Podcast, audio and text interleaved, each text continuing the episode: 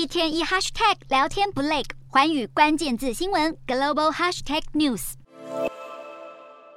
美国其中选举如火如荼展开，选举结果将决定美国国会控制权由谁接掌。除了攸关拜登政府接下来两年的内政，也将影响美国未来的外交政策。而首当其冲的就是乌克兰。自乌俄战争今年二月份开打以来，拜登政府一直是乌克兰抵御俄国侵略者的最大盟友，提供价值数百亿美元的武器和经济援助。但要是拜登所属的民主党其中选举输掉国会多数党地位，拜登将成为跛脚总统，而他能否继续坚定不移支持乌克兰，也是一个大疑问。就在美国援乌抗俄可能增添变数之际，美国驻联合国大使汤马斯·格林菲德当地时间八日到访基辅，并向泽伦斯基总统强调，不管是民主党或共和党，对他们来说，支持乌克兰都是重要职责。汤马斯·格林菲德承诺，美国将会继续对乌克兰大力相助，让乌国民众能暂时松一口气。不过，日前有消息指出，拜登政府担忧战争拖延太久，恐怕会削弱盟国援乌意愿，所以私底下呼吁乌国政府表明愿意与俄罗斯进行和谈，以早日结束战争。对此，泽伦斯基回应表示，自己对于谈判保持开放态度，但前提是俄罗斯必须恢复乌克兰边界，为战争赔偿和负责，才能算是真诚的谈判。